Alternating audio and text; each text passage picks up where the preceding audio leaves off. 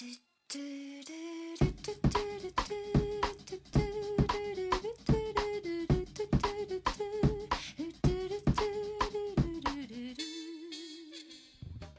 家好，欢迎来到第十四期 Talk Street，我是十一。我是 Soda，今天我们要盘点一下二零二一，对，来到了一个特别特殊的时刻。但但是但是基于我们有限的这个生活经历和人生阅历，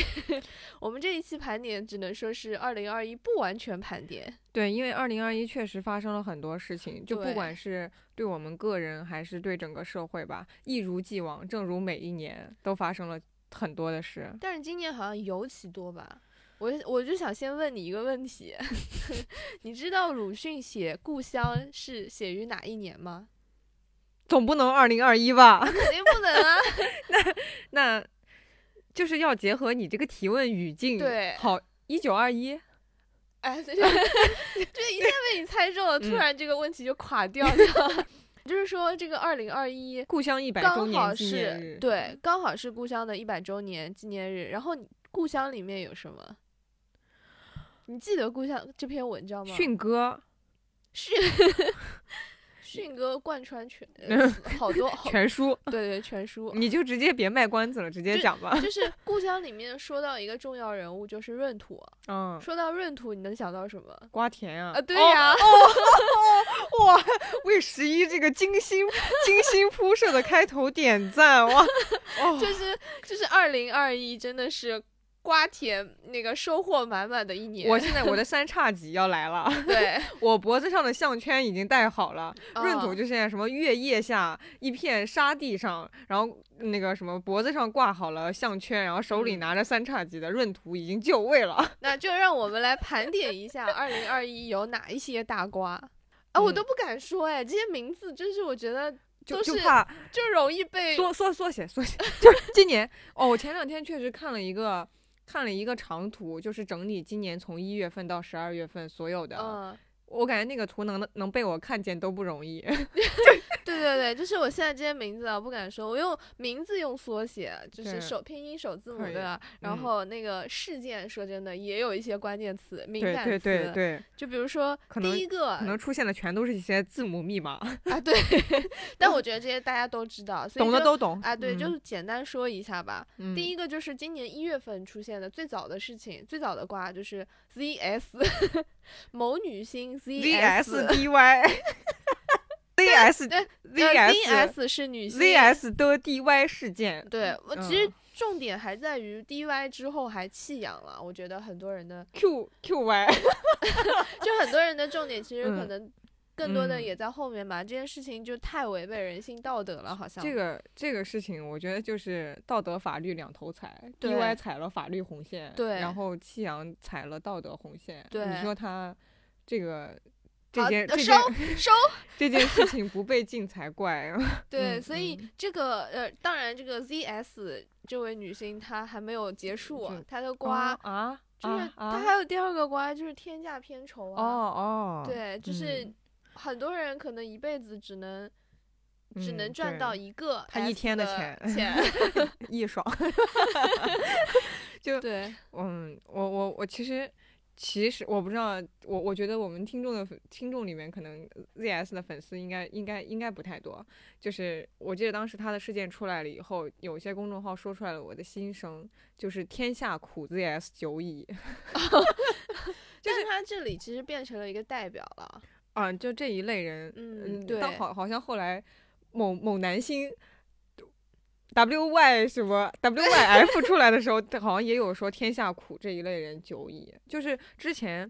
我感觉就是水能载舟，亦能覆舟吧。就确实他们之前已经有很多行为，已经让大家都挺不挺不爽，或者是挺难接受的了。然后这次这个嗯大幕揭开，嗯，一下子就像，甚至有点类似于打引号的全民狂欢一样。哎，那除了 ZS，后然后面一月接下来还有吗？一月份还有吗？一月份好像不是一月份的了，这个嗯，反正接下来的一个就是，嗯、这个可以吧？花花哦 哦，这个教科书范本，啊，对对对，就是带球跑那个人，就，反正嗯大家都知道啊，就是这这个里面就是一句话概括，就是是的，我们确实有一个孩子，是的，就是他这件事 是的，他们确实有这么一个瓜。嗯嗯，然后懂的接都懂。接嗯下来就是离婚二年，啊，你能猜？你应呃，那你今年离婚的事情太多了，我想不起来啊？是？吗？因为这两个是大咖嘛，就是、啊呃，就是呃，咖位都比较大。就是某主持人是吗？就湖南台女湖南台女主持的那个离婚是吗？因为这个好像已经十二月份了。什么什么什么啊什么？啊，这这个两个主播刚开始事先没有对齐，我 我吃先说，瓜吃漏了还。你先说，就今年啊离婚好多，但是对对，嗯你就是那个那个离离婚说名陈陈陈某陈陈某陈和童某哦呀哦哦哦，这样这样，哦哦，你不是按时间来了，那就是按时间来的呀，他们早就离婚了。哦哦哦，只是后来又哦嗯好哦，懂懂的嗯对都懂，嗯，这个更不能说哦了。哦，那还有另外一个什么谁啊？赵丽颖啊，赵丽颖和哦冯绍峰也离，哦哎呀，我都，哎呀，今年的事情密度实在是太大，我感觉这都是去年的事儿了。嗯嗯，呃，然后再接下来就是一个惊天大瓜，真的是惊天动地的大瓜。男星要来了吗？哦，吴吴吴吴某某吴吴某某，我，嗯，这嗯个就不多说了。嗯嗯，然后再接下哎来，也也可以，就我觉得。就其实后后续还有好多粉丝一直在说什么要去节育，哎，我就觉得特别的难以理解，甚至感觉痛心。个别个别行为，就是我觉得，其实他们说这句话，我都我都不想去，我都懒得去怪他们了，我都觉得心疼。为什么会接受到这样的教育？就是不会被这样引导？唉，但是也没办法，就只能 只能这样就感慨一句，我觉得挺可怜的。嗯嗯，就是其实这个是粉丝文化背后的一些值得对，其实粉丝是受。害者。对，就感觉嗯真的这样的这样的粉丝就觉得是被洗脑过的。然后被利用了。嗯，嗯，好，不敢多说。我接 着往下说啊，嗯，就就还有一个是霍尊，因为前两天哦又出大瓜了，哦，没有大瓜吧？嗯就是前两天有后续了，就是当时霍尊和陈，就是是陈露写了个小作文嗯啊、说霍尊，嗯，反正就是把霍尊的一些料爆出来。嗯然后最近前两天是说陈露已经被批捕了，嗯嗯，还什么被，然后现在又被保释了等等的，就是以诈骗罪的名义，呃，对他进行哦批捕等等。我看到一些公众号说，好像嗯上一次跟这个类似的是那个吴秀，是吴秀吴秀波嗯，吗对，好像是说他不是当时也是被诈骗还是什么，他把那那个女生送进局子里了。哦，那个那个女生最后是进进几哦，进了吗？好像是，哦对，我嗯嗯。嗯，然后反正今年就特别多大瓜，除此之外还有各种零零碎碎的瓜，哎，没有，你这就完了吗？没完。但是哦后面的名字我更不敢说了，就是已经被全网封了的各种后面名字。后面还有，那就还能说的就我两个离我给你我给你嗯说说各种名字，嗯嗯，就是张某汉，哦哦哦，我都忘了，我我，所以我们这期节目是不是整体就是哦边缘哦边边缘试探啊，哦，还有就是，呃，这个说拼音缩写吧，全民 全民偶像，曾经的全民偶像，对不对？我我默默觉得我们现在在你画我猜啊，对，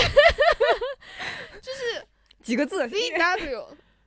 嗯 C W，就是我们从小到大就什么，就是当年呃看这个电视剧的时候，应该用万人空巷这个词来形容，对吧？对对对啊对对小燕子，嗯对。嗯嗯，然后就是，然后就是，啊，湖南台某主持人了，湖南台某主持人离婚，不是离婚，咱俩说的是咱俩说的是一个主持人，我们说的不是，我们可能女女主持人我说的是男主持人，但他不是不是离哦婚，是收礼是吗？性丑闻。啊，对，你不知道吗？算了，我不想知道了，我不想对这个世界对对对，在这个年末还在 了解更多的邪对对对，恶就，是也是从小看到大的主持人嘛。就人哦，我。知道你说的那个我说收礼的是，丑闻也是男主持啊，我说的是，哦，对，收礼丑闻是另外一个，我说的是女主持离婚是 X 是 X N 吗？啊。完 了完了你继续讲，你继续讲，你你话我猜 进入到这个瓶颈了，太难了。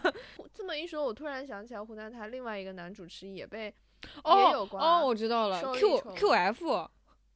就是那个天天向上的啊，对那些，Q 那 Q 那些 F 是我说那个性丑闻，嗯，然后另外那个是就是另一档湖南台主重要的节目的当家男主持，嗯嗯是收礼啊丑闻嘛？对对对嗯，嗯，就大家懂的都某老懂，师，不多说了，不多说了。收礼，嗯，对，啊，然后后来就是离婚了吧？谁收礼的那个离婚啊，不，不是，不是，不是，就是女主持离婚了，我们这段垮掉女女主持和她的导演老公离婚了呀，就是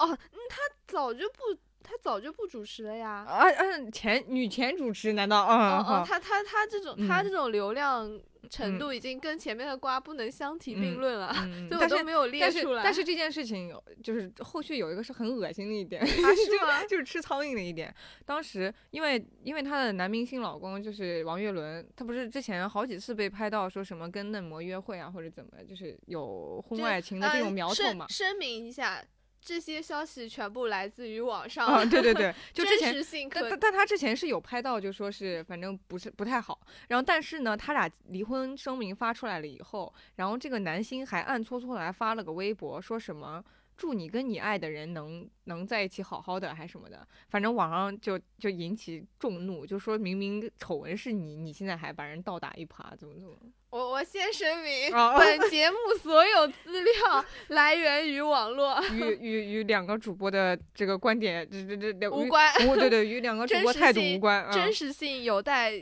考证。但他就是吃瓜就行了，瓜瓜哪里来的瓜，咱们先先不咬不考虑啊。啊 对嗯啊，嗯我们也太谨慎了，我们求生欲真是满满的。对，哦，然后其实还有其他的关于一些抄袭大户的这个痛定思痛，啊啊，就是于某，这两大两一个一个非常有名的编剧，哦哦哦一个非常有名的导演。哦哦啊，我知道了。啊，他对他们就是做出了一些关于抄袭的道歉嘛，哦，就嗯是可以说是呃那个这个可以三三字三字三字导演，那个三字好几亿票房导演，他是他是根据那个。哪一哪一部说抄袭？是《梦里花落知多少》吗？那个不是早都说抄袭了吗？我都忘了，还是说换成啊？他他你你忘了他是对哪部道歉了？对，我都忘啊了对哪一部，然我总觉得他们对他们所有的作品道歉了。然后，然后那个另外一个是那个宫斗，呃，不是不是啊，穿越剧，穿越剧，穿越祖，穿越穿越鼻祖导演也是道歉了，是吗？对，哦，然后就到年末了，年末年末就重头戏，对重头戏大家都知道了嘛，就前段时间刚 议论王纷纷王某红啊，就是，哎，他们说什么黄绿黄绿红 黄绿红事件，黄黄绿红事件。对黄黄绿红事件，这也是非常惊惊人的嘛，就因嗯为他一直都是一个非常好的人哎，对，关键他就走的那种就完美完美优质偶像路线，对然后所以这一次他的那个崩塌就就让我感觉到好像就这个就是前无话可说前，面的那一些流呃明星，可能都是流量明星，或者只是近几年比较红的明星。天下苦其久矣的明星，呃，或者说，就起码在我们这代人心中，他们只是刚红了没多少年的明星。但是像黄绿红，他就是我们从小到大的，可能这这就喜欢他的那些粉丝心里，可能就是从小粉到大的以至于。以至于最近小 S 都在喊话周杰伦，在家就好好的，就是胖点就胖点，奶茶可以喝，事情不要出。就好好做音乐，好好陪家人就好。对，哎，不过呃，后来后来不是还有那个比较比较有名的，还有那个大 S 离婚嘛？就那个哦，嗯那那那个个我都没有没有哦盘点到。啊，完了，那个我的我的盘点已经结束了。但其实大 S 那个大 S 那个，我觉得他处理的很好，也有很多公众号去分析，就是说他们这一波公关操作满分，嗯因为就有很好多个点都同共同好多个得分点，它这个满分是由好多得分点构成的。嗯首先，比如说它这个战线时间拉得特别长。嗯，然后以及刚开始初期的时候混了好多假消息，然后嗯将这个真实信息稀释，嗯，然后其中是有很多甚至是心理学呀、然后什么传播学这样的一些原理应用其中的，嗯所以其实可以把这个事情好好分析一下。他们可能有一个百嗯万公关团队。对对对，而且就大嗯 S 在做完这件事情以后，她的一些声明呀、以及后面的一些报道，我觉得都就像是跳水完美入水。嗯不过刚才说到那个像王力宏那个也是跟婚姻有关嘛。然后还有就是大 S 离婚，然后我前两天在网络上就看到了好多人就说今年很多事情都导致了好多女生，甚至哎也不止女生吧，好多年轻人恐婚。其实娱乐圈的瓜，它基本上百分之八九十都是和季节感情对和感情跟婚姻有关系。对，嗯，而且今年不是刚开始，就是应该是年中期的时候吧，还出了一嗯个那个特别耸人听闻的一个案件嘛，就是杭州杀妻案。当时嗯知道了以后，好多人就也可能心里就很害怕，就就反正今年好像这个恐婚的这个。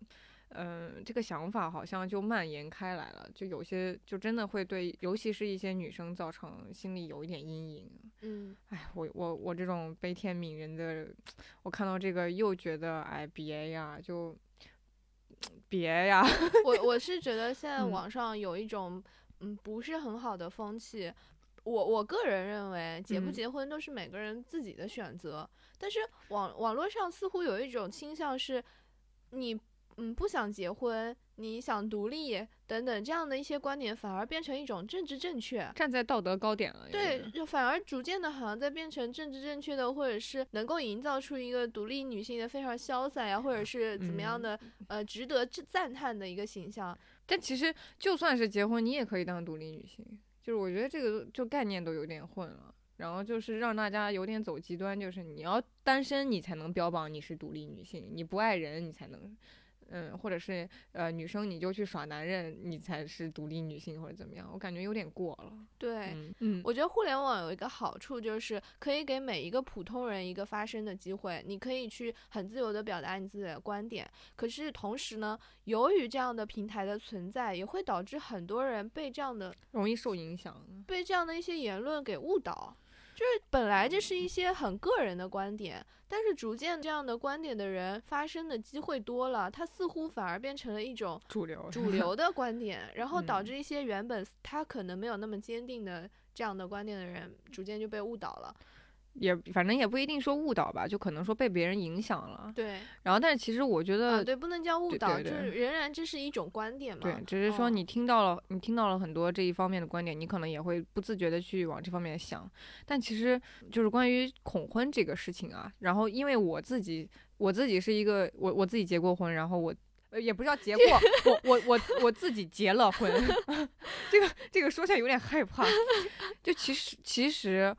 就以我自己的感受来说，或者是以以我自己的观察，就我观察身边的人，我觉得没有那么说的那么害怕。嗯，就因为就现在我们了解到很多明星的那种，就是说哎，让人不相信。我我记得刚开始，比如说在王菲她当时那个离婚时候出来，然后很多人还说什么哎不相信爱情了。我觉得现在都没人说不相信爱情这句话了，感觉就直接就连爱都不敢都不敢信，就就是什么又恐婚啊，然后又恐谈恋爱什么的。但是我觉得其实就是明星那种事情嘛，你看看就好了，因为。因为他们可能面临比我们更大的一些诱惑，所以嗯可能他们的事情相比于我们来说就更抓马一些。对，然后就是现现实中，以我自己的结婚经历，然后以及我周围朋友的一些结婚，我觉得其实大家都过挺幸福的。然后，因为我们日常也都是普普通通的挣，就是上个小班挣个小钱，然后大家嗯过自己的小日子，可能幸福也都非常的相似，哎，都是平淡为真嘛。对，也没有说什么天价又又又骗酬啊，然后又涉及到又出轨或那么那个这个那个的，反正就没有那么抓马，啊，其嗯实是挺平淡幸福。这里面其实有一个幸存者偏差的概念在吧？嗯，就是我们在网络上可能看到很 drama 的那种事情，然后那种事情才能被我们看到。对，然后网友都会在下面评论说，哇，这个，比比如说有一个女女生，她啊遭遇了不幸的婚姻，嗯，然后呢，她就发生了，她就开始，她就开始要过上一种非常和这个以前的生活截然不同的一一种生活，显示出一个独立女性的这种形象。嗯，然后，但是因为她有这样的一段经历，她可能就会把自己的经历放到网上来说。嗯，但是更多幸平淡幸福的人，他是就是他不会说，就相当于说，呃，有些就大家经常看到都是负面评价嘛，但其实有好评也不一定会特地的去说，只有当有坏评的时候才会说。对对所以可能有更多平淡的幸福是默默的平淡着，对呃，默默的幸福着的，就我他不会去网上跟大家，对，所以我感觉就是没必要，就说看到了哎那么抓马的事情啊，我就就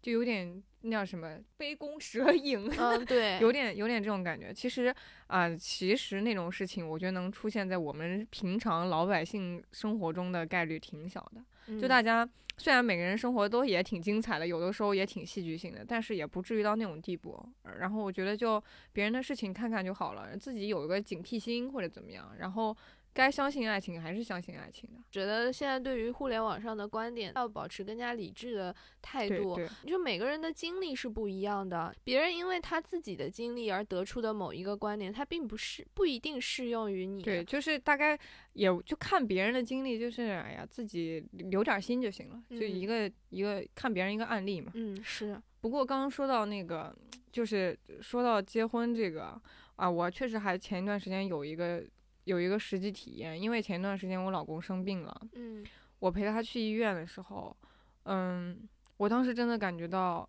有些人确实，尤其是生病的人，嗯，确实过得挺挺不幸的。嗯然后在这种时候，我那天当时我就还挺荡的，我就还想着，这人活着到底是为了什么呀？这么痛苦。就是嗯我看他们有些人治疗呀，或者其实我只能看到一个他们去做检查的一个过程，因为他们嗯治疗我也接触不到。嗯我看他们做检查过程中来的路上或者怎么样，我都觉得好痛苦啊。那他们治疗过程肯定更痛苦，嗯这么痛苦还要想着治病，然后还要想着活下来，真的是为了什么呢？然后后来又就又联想到最近的这些，就跟感情啊什么有关。我觉得其实真的可能有的时候，爱是让我们坚持活下去的，让你去愿意去相信、愿意去追求的一个很重要的东西吧。嗯而且就以我自己的这个结婚经验啊，结婚体验啊，其实我还挺开心的。我是哦体觉得，现在哪些方面呢？我是我是觉得，就以我自己个人的经验，我觉得结婚以后好像比结婚前就是感觉更好了。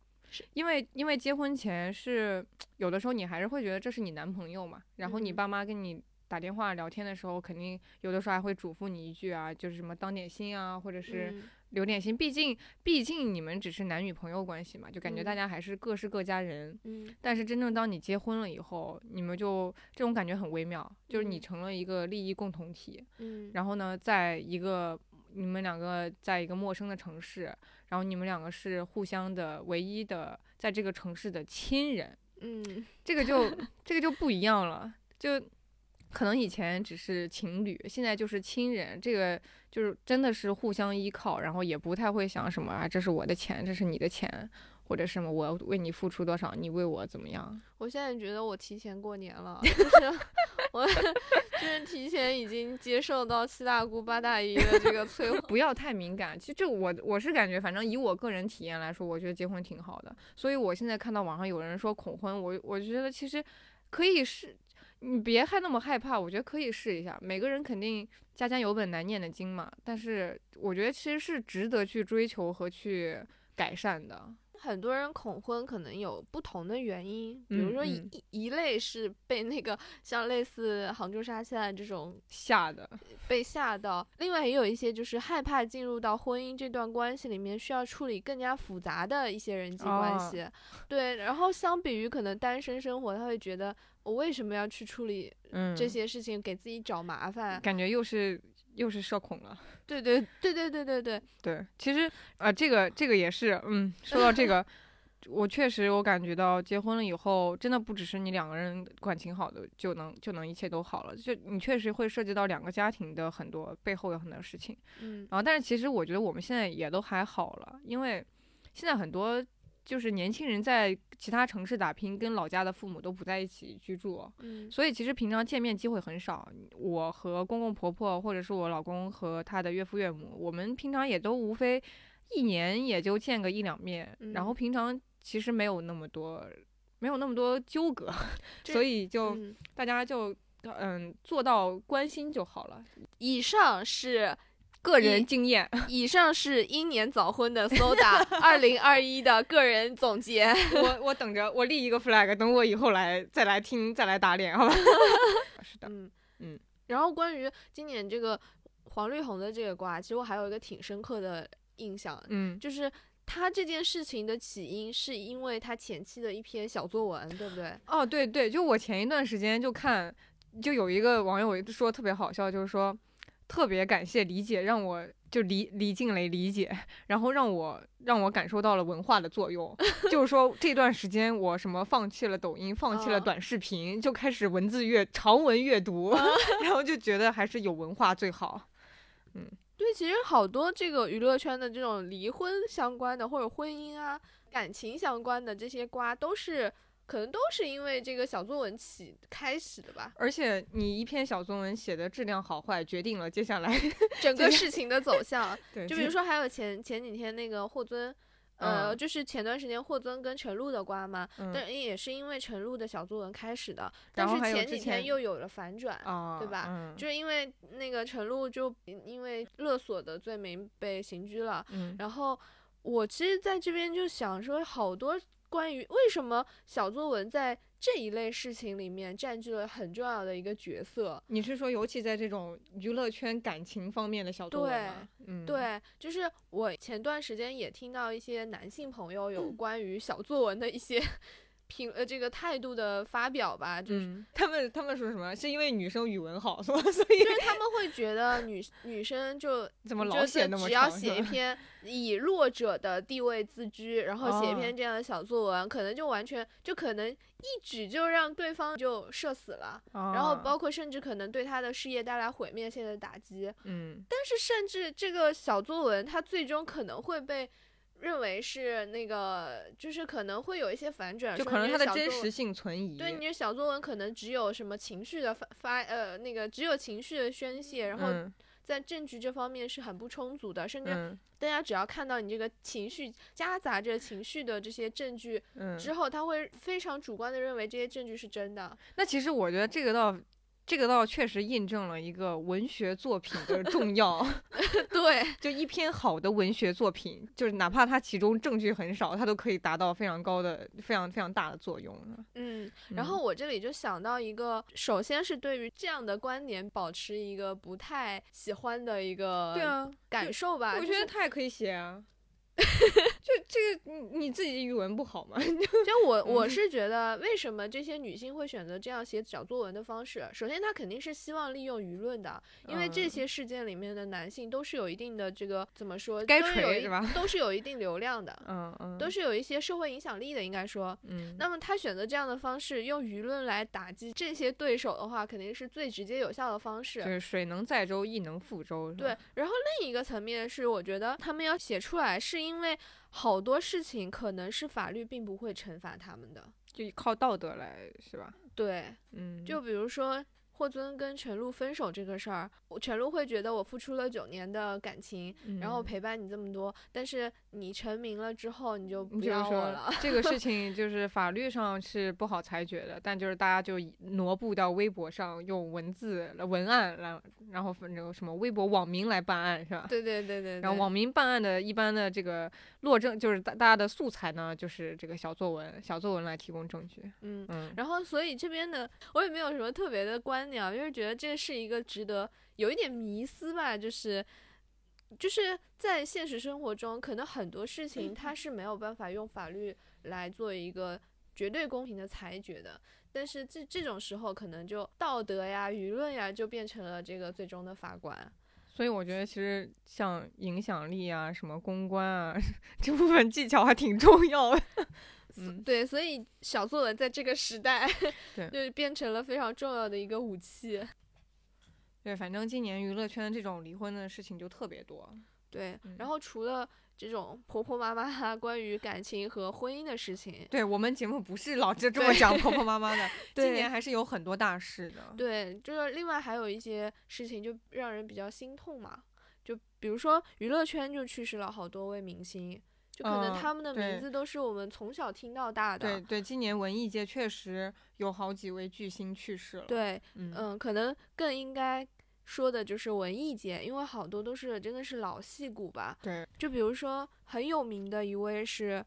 张少华，哦，就是那个有好在好多剧里面演老奶奶的那个角色，对，像什么，我我之前还还觉得这种剧名字土是吧？对对对，就是比如什么铁梨花呀，我的丑娘，啊，对对对对，但是，哎，真的有一种你真的失去他了以后，你才会觉得你离不开他。当时听到这个名字的时候，我都不知道说的是谁，但是一点开这个，比如说微博热搜啊什么，一点开我就哦，原来是这一位。就在想起来他演的那些角色的时候，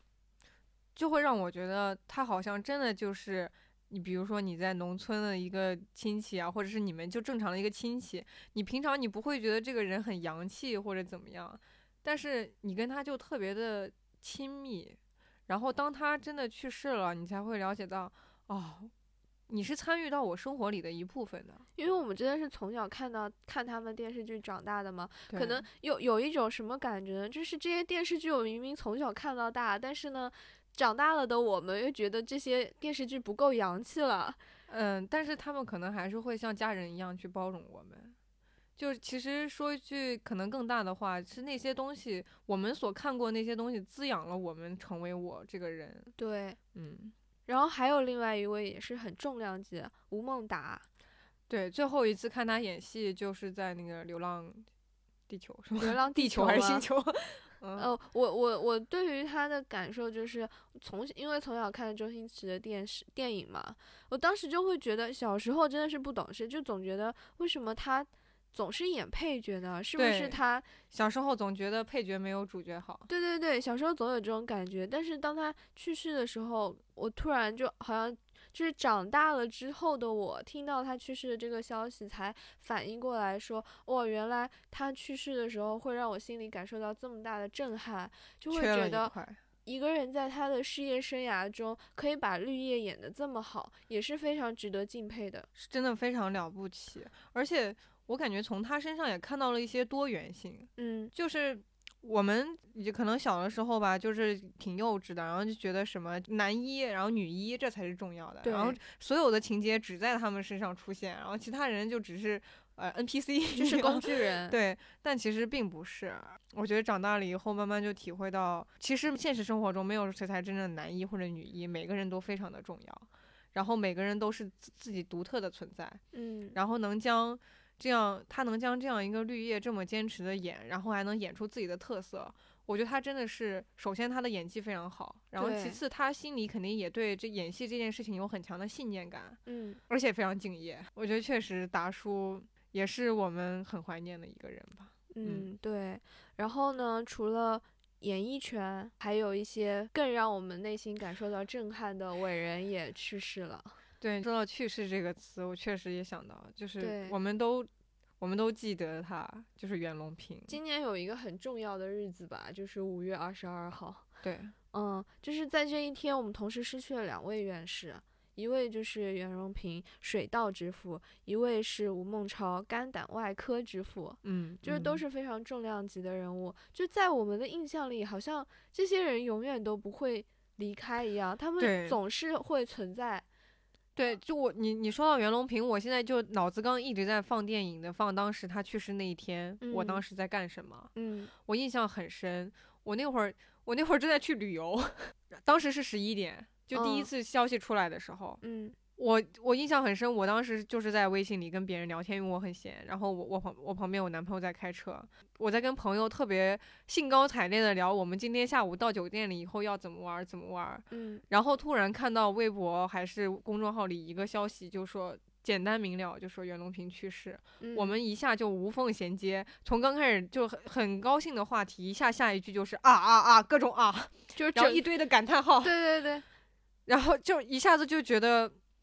用一个词来形容当时的感受就是错愕。嗯你可能平常都，你每天都吃饭，然后你从小就看到了课本里面都知道啊，袁隆平是杂交水稻之父啊，我们都对他很尊敬。这个人重要到你日常都不会想起来他，他就跟空气一样那么的重要。但是当你当你好久不想起来他，再想起来他原来竟然是他去世的消息，嗯当时就觉得，甚至自己能能以这种方式再想起他，都觉得有点不应该。而且我当时还在跟朋友在说，就是觉得好像就是提谁去世，好像就没有想到过他会去世。这些人可能真的就是中流砥柱吧，就社嗯会的中流砥柱，他重要到你觉得他可能他去世了就是整个社会的损失，而且可能我们都不需要他这个人要活着或者他人要在，只要他因为像之前有一个电影《Coco》里面就说，只要一个人他还存在在别人的记忆里，别人嗯还记着他，他就是以另外一种方式活着。对，只要他还存在我们的记忆里，他对我们整个社会都有很大的推动作用，就是给我们很大的动力。嗯，我们因为今天说到瓜嘛，其实那一天还有一个非常乌龙的事对，让人很生气。对，就是当时那个新闻的乌龙事件，嗯，在最开始是十一点出来消息，然后后来十二点。好像更早吧，我感觉。呃，好，反正就是就是早嗯上那会儿，然后后来好像接近十二点，又说是这是假消息，又辟谣。我我我 我知道这个消息是当时上午的时候，在我的朋友圈看到有几位朋友在那边发这个转发这个消息最。开始是假消息。对，最嗯开始的时候，哎，我当时就觉得心里咯噔一下。结果过了一会儿，发现他们在那边开始道歉了，就每一个前面转发了这个新闻的人就开始道歉说啊，这个是假消息。我真的当时觉得心里松了一口气。呃，然后还有一些新闻就说他好像当时什么说还在治疗啊什么对，什么情况甚至是稳定对对，是不是有说状况挺好的？怎么？对，然后我当时就觉得就想说，哎呀，这些新闻真的，这些这些这些所谓的媒体真的是，无良媒体无良出来挨打。然后觉得啊，就心里松一口气。结果下午又出了这个下午一点官方的的消息，就觉得嗯，对，尤其在下午一点多，可能因为早上已经有过这样一轮假消息了，就大家心里已经有一点准备了。嗯然后真正消息出来的时候，可能我们的感受就没有没有再那么突然的感受了。但是这整件事情，这这甚至可以算是一个丑闻了。这整个事情，我觉得就是中国新闻界的 一大耻辱。就希望希望不管是就媒体界啊，还是新闻界，真的确实这这一记警钟一定要好好好好想一下，是不是要提醒他们，在每次在转发消息的时候，你们拥有多大的话语权？你们在发担了多大的责任？，对你们在发消息之前，这个最基本的去 check 这个信息最开始的可靠性，它的来源，这是最基本的一点，千万不要把这一点丢了。嗯后来，呃，袁隆平去世这件事情几个月以后，央视吧，当时出了一系列的一套电视剧，名字叫《功勋》，嗯，你应该听过。我听过，我那能哪能没听过对呢？就这种证据，我以前看的很少，嗯，但是我我已经被无数人安利，我甚至被不认识的人安利。我有一次上班的电梯里面，听到一个不认识的人给他的朋友在安利什么《功勋》这个电视剧有多好看什么，然后后来有一天在家真的是开始打开它，就差不多看完了，啊，确实好看。就它讲的是什么故事呢？就讲的是伟人们的事迹吗？对，它有分大概有嗯，好像是十集左右，然后其中讲了有一些共和国元勋他们的呃整个就是呃整个从研究进行科研研究，然后到最后取得成果这样一系列的事情，可能时嗯间跨度非常大，嗯，所以每个人都会有几集的分级。嗯然后我印象最深的就是有那个雷佳音演的那个氢弹之父，嗯然后还有就是袁隆平，然后还有后面最后一部分周迅演的屠呦呦，嗯，我觉得真的很好，拍的很好。就相当于他把原来我们只是一句话概括的那些伟人，去用鲜活的事迹故事来把他们具体形象的对展现出来。而且我觉得宫心非常好的一点就是，我们现在看到的这些人物形象都很丰满、很自然，嗯，不会再像以前某些剧里面的，就是像抗日神剧那种，啊就人物太单太单薄了。嗯，就可能只是单薄的，就是像非黑即白那样的去歌颂他们或者怎么。我觉得在这种剧里面，他们就不需要刻意的去拔高，或者我们不需要去给他再做一些后期加工。这些人本来就很伟大，他们的事情本身就很具有话题性，就很很值得我们去尊敬。所以我们只需要把他们原模原样的展现出来，就已经够感动了。嗯然后尤其那些，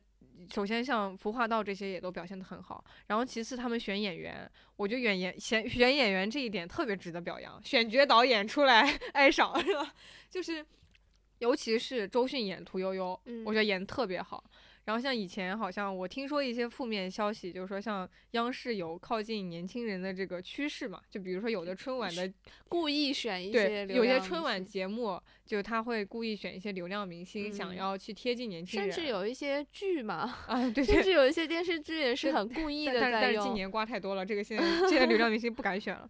然后这一次的功勋，他就没有去选这些为了为了流量而去选一些明星，因为他本身不需要那么多，他这这这些这些这些人物本身就自带流量，嗯，嗯然后所以他们就选角选的特别到位，然后非常合适。他们也选了比较比较有流量的明星，就比如说像这个流量怎么说正向流量吧，就不是不是只为了流量而去选这个人，而是先嗯看这个人是不是适合演这个角。然后这部剧当时看完了以后，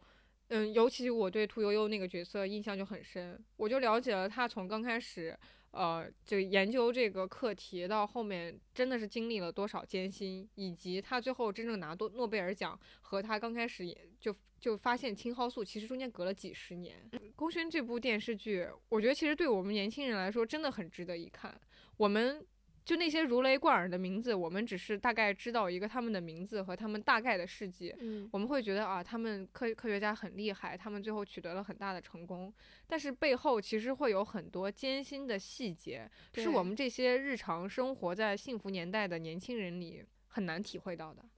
就嗯像当时氢弹研究之父，然后在讲他的故事的时候，他中间有很大一段背景是他们必须要去瞒着家人，然后要去到条件很艰苦的地方去研究氢弹。嗯他们可能就在那个有一些有一些艰苦是只有在那个年代才能被理解的，经历过那个年代的人可能懂。我们这种年轻人就需要去多了解他们的故事，我们才能去理解当时到底真的是有多艰辛。嗯，其实有很多故事，别人说给你听的时候，你会觉得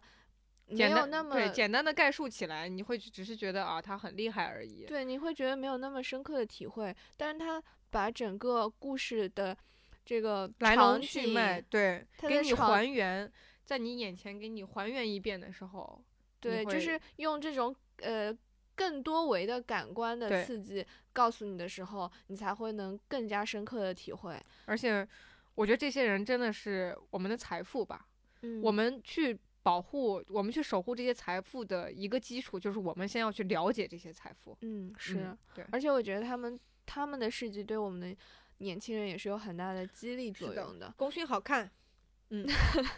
然后今年还有一个很大的事情啦，那这个是比较轻松的话题，对，就是东京奥运会。今年今年应该是很独特的，二零二一年举办二零二零东京奥运会，就是应该没有哪一年它的年份和奥运会的这个奥运会的年份是对不上号的吧？这也将是载入那个奥运会历史对对史册的一件事情。某一年的二零二零年奥运会是在二零二一年举办，未来变成一个冷知识，你知道哪一年的奥运会和它的这个实际举办年份啊对 不一样致对，而且今年奥运会本来就自带话题吧，就因为呃因为在日本办嘛，不敢讲不敢讲，就本因为因为这个本来就是受疫情。疫情原因，然后延期了一年，然后所以就本来就自带这个话题。对它和往年的奥运会的形式都不太一样，因为它今年都没有观众我反正不知道你是什么感受，就今年看奥运会跟跟我往年特别不一样，啊。因为今年我们上班了，社畜。对，往年奥运会都是放暑假，就刚刚好是很闲的那一段时间。，对呀、就是你整天就在家抱着电视，嗯就是看中央五，嗯，然后而且是全家人一起看。反正我和我姥姥在家没事干，我们就经常，比如好像有几次排球就是在晚饭结束以后，然后去放，那个时候就全家都在，然后一起看就很好。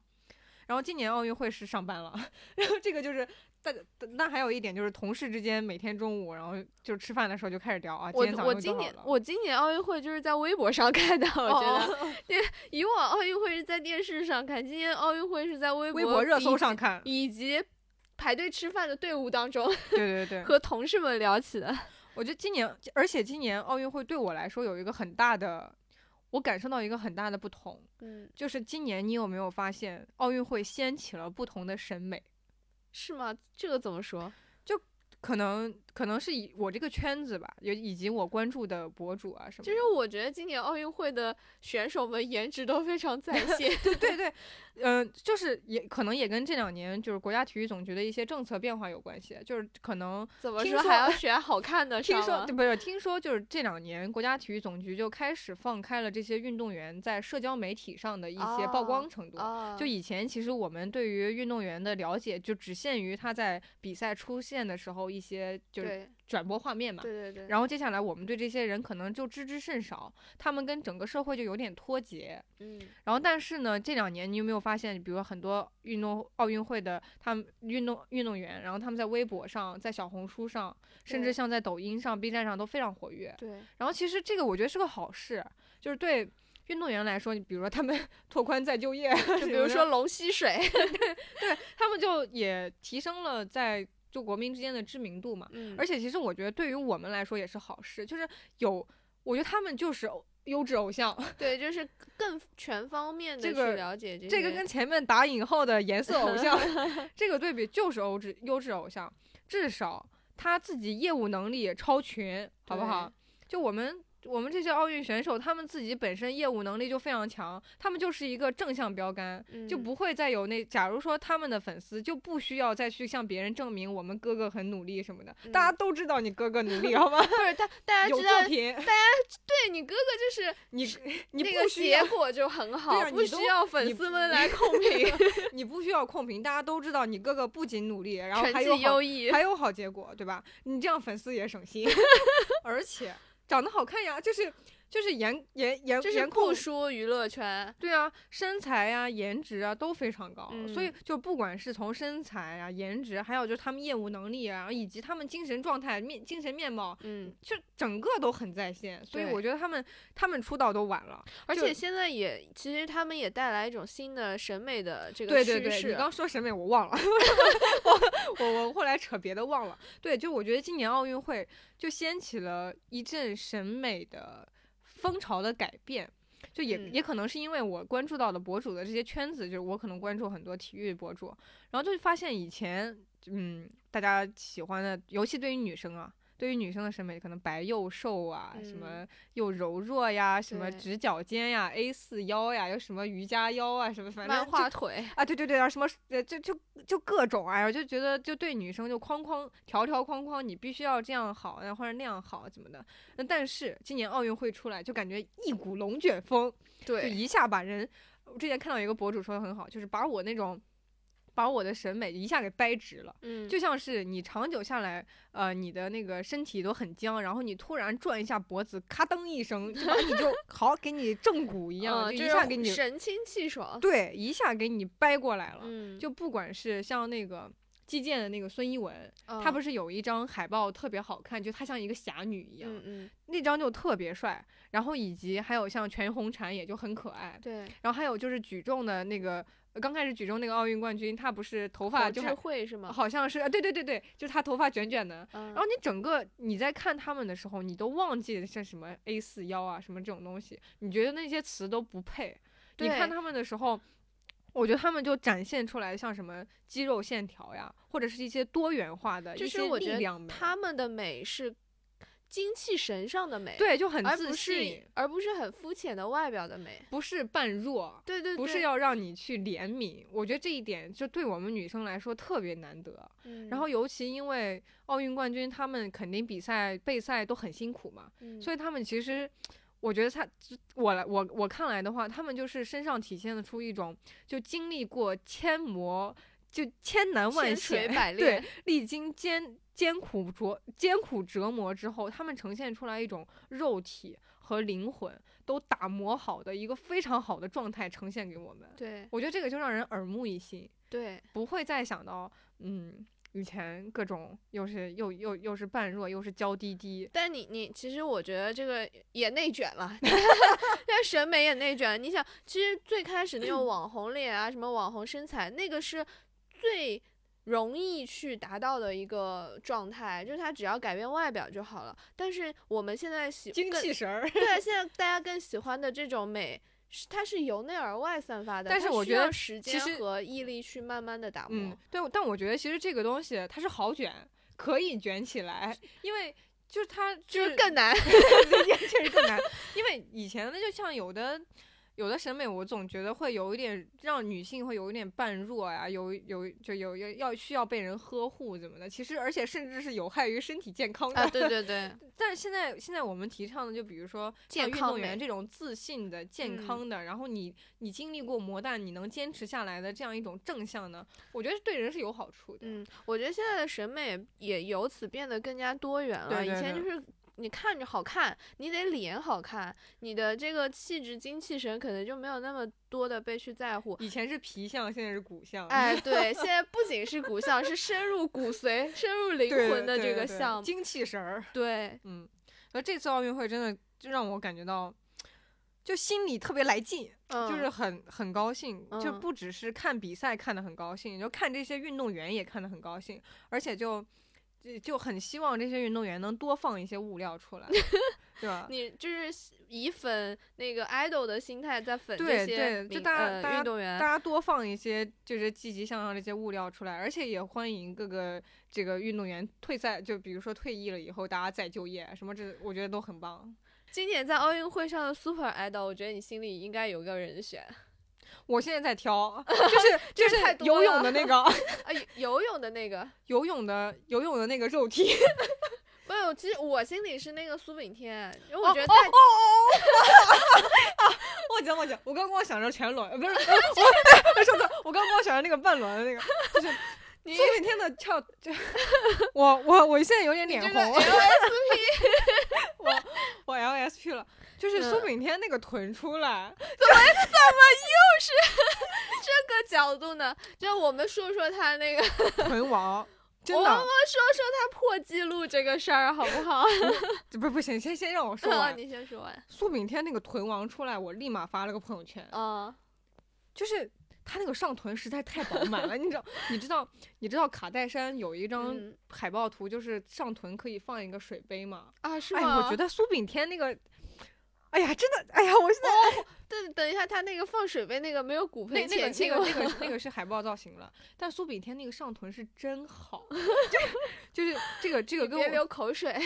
我哎这个我我的我的我的教练也特别吃这一挂，之前当时在上课的时候，教练就一直跟我说，你去看苏炳添哇，你去看苏炳添的图，苏炳添真的顶宽王，就说他那个宽哇，他他他的他的那个臀。尤其那个上臀的饱满程度，我的天啊，那简直就是两个半球。所以嘛，所以嘛，我们话题拉回来好不好？所以嘛，他因为有这么优秀的上臀，所以他我补充一下，我补充一下，刚说审美不止女性审美，就是苏炳添也代表了一大男性审美。呃，我们本来也没说女性审美。好，啊，好好好，拉回来，拉回来。嗯，苏炳添，嗯，就是说是苏炳添，他这个创造了一个非常。突破大家认知的亚洲亚洲飞人，呃，对，就而且一个是他突破了亚洲人的这个运动极限，嗯嗯，跑进了九秒八三嘛百米，然后还有一个呢，是他已经三十二岁了。对我刚就想到这个，我觉得他真的好不容易，我现在甚至有点感动，我我也不知道我为什么，我我就想起来当时他们去比的那个决赛的时候，嗯，尤其是。因因尤其是那个那个决赛和半决赛之间，我记得时间差的很短。嗯，然后呢，那个决赛比之前有一个很好的灯光秀。那段看的我真的就已经落泪了。嗯，就他们在上场之前，就是那个每个人的田径赛道上都是有打光的，然后打特别好看，就是类似那个什么球星的那种。对对，我当时就觉得这个这个感觉就像在梦里一样。我当时不知道苏炳添怎么想，反正我也觉得我要是在上面，我都不不相信这是真的。当时那会儿就全场都已经在惊呼，然后那个跑道上那个光打的，就感觉你要是通向通向。天堂，成功之门，对，通向人生巅峰，通向成功之门，感觉这就是影视剧里的那些画面。嗯，也是感谢感谢现在的科技进步。我当时就就整个人的那个气氛已经被抬到最高。我当时觉得苏炳添，你不管跑成什么样，我都觉得你好伟大。就是他只要代表他站在那个跑道上，是代表亚洲人的。对，就是这一点就可以让所有的亚洲人都成为他的粉丝。